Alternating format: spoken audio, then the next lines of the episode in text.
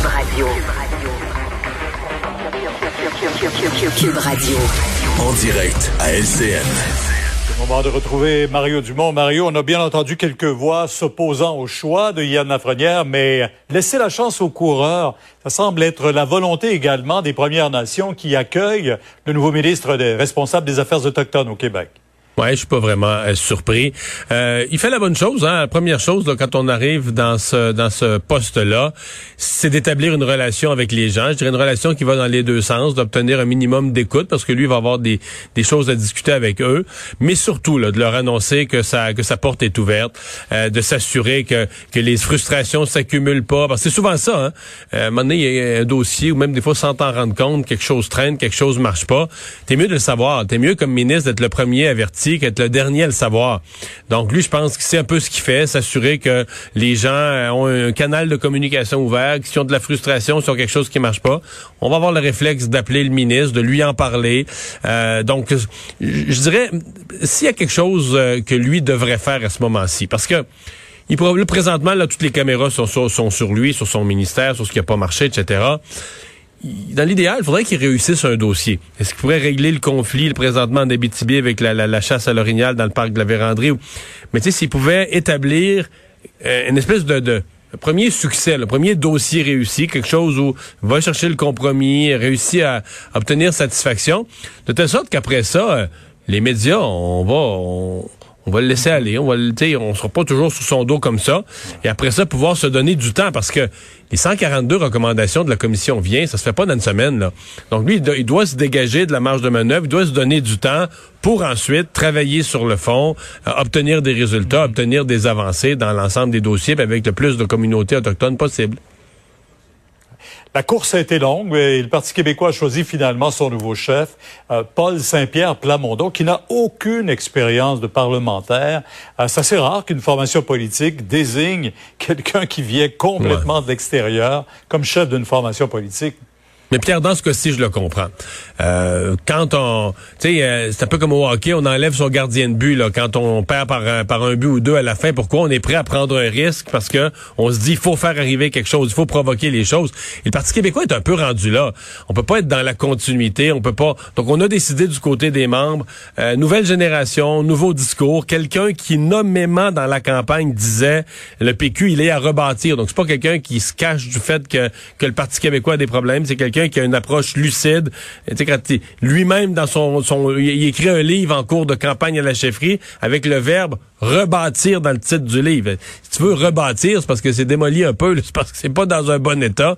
Donc, je pense que ça, il a ça, une vision lucide. Maintenant, euh, les défis sont énormes sur les finances du PQ, sur l'état des troupes, sur le besoin de recruter. Le premier défi qu'il a, et dès demain, ça s'amorce, il va devrait y avoir des annonces dès demain c'est concernant euh, comment il va travailler avec l'aile parlementaire, quelle fonction, quel poste il va donner euh, à des gens. Est-ce que Pascal Bérubé pourrait être reconduit dans ses fonctions? Et là, on va entrer dans quelque chose de complexe parce que nos journalistes, nous, là, tous les médias qui couvrent la politique québécoise sont beaucoup à l'Assemblée nationale. Donc, spontanément... Ça donne pas beaucoup de visibilité, ça, à ben non, ben non, ben non. La visibilité naturelle va venir. Celui qui va être chef parlementaire, mettons qu'on laisse Pascal Bérubé ou si on nommait Véronique Yvon, cette personne-là va avoir une visibilité naturelle, va se lever en chambre, poser des questions au gouvernement, des, éléments qu'on suit dans l'actualité. Alors comment lui, en temps de pandémie, alors qu'il peut pas vraiment faire des grands rassemblements dans les régions, comment il va pouvoir être visible, comment il va pouvoir se faire connaître, parce qu'il n'est pas si connu que ça? Ah, euh, sur le plan stratégique, il y a des gros, gros, gros défis qui l'attendent. Oui. Euh, le prochain sujet va beaucoup vous intéresser parce que je pense que vous allez être du conseil d'administration de la Fondation Charles euh, La Fortune, Sophie Préjean.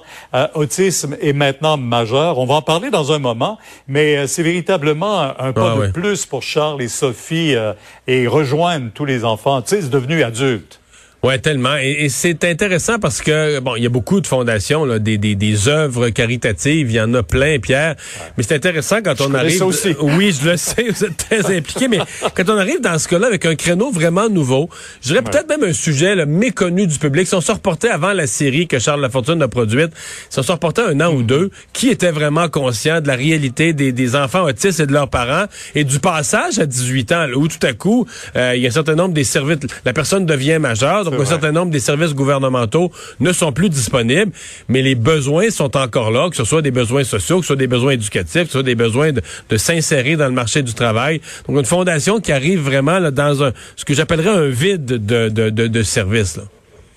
Ben tant mieux, tant mieux. Et ben on va en parler tout de suite. Euh, merci Mario. Au revoir. Parce que euh, vous avez rencontré aujourd'hui. Alors, euh, Vincent, donc, euh, ben oui, euh, au sortir du procès de Gilbert Rozon, on a su un petit peu ce qui s'en venait dans le déroulement. là. Hein? Oui, on a appris à la toute fin que Gilbert Rozon allait témoigner pour sa défense. alors, on sait que dans ce dossier-là, ben, on se retrouve un peu avec la parole de l'un contre la parole de l'autre. C'est une histoire qui remonte à 1980. Pas de témoin. Pas de témoin. Alors, qui a été raconté quand même avec certains détails. donc, aujourd'hui, par la plaignante, on sait racontant que c'est fait carrément euh, en fait, que Gilbert Rozon s'est jeté sur elle euh, pour tenter de l'embrasser avant de la violer un petit peu plus tard. Alors, on verra euh, la suite de ce procès, mais on a su que Gilbert Rozon allait témoigner. Et un mot sur Apple. Un lancement. on, un lancement. Les, surveillait moins, leur lancement. Ben oui, il y a une dizaine d'années, c'était l'événement mondial lorsqu'on lançait les nouveaux iPhones. Mais cette année, ça se fait d'un virtuellement en raison de la pandémie, mais c'est moins suivi. Sauf que les iPhones, c'est confirmé, auront la 5G maintenant, le fameux dossier controversé.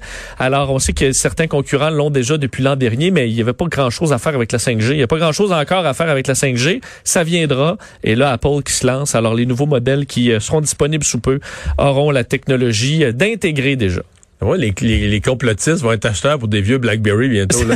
C'est pour peut-être pour fuir la 5G. Pourrait les vendre à, à profit. Ouais. Merci Vincent, merci à vous d'avoir été là à la maison. On va se retrouver comme d'habitude demain 15h30.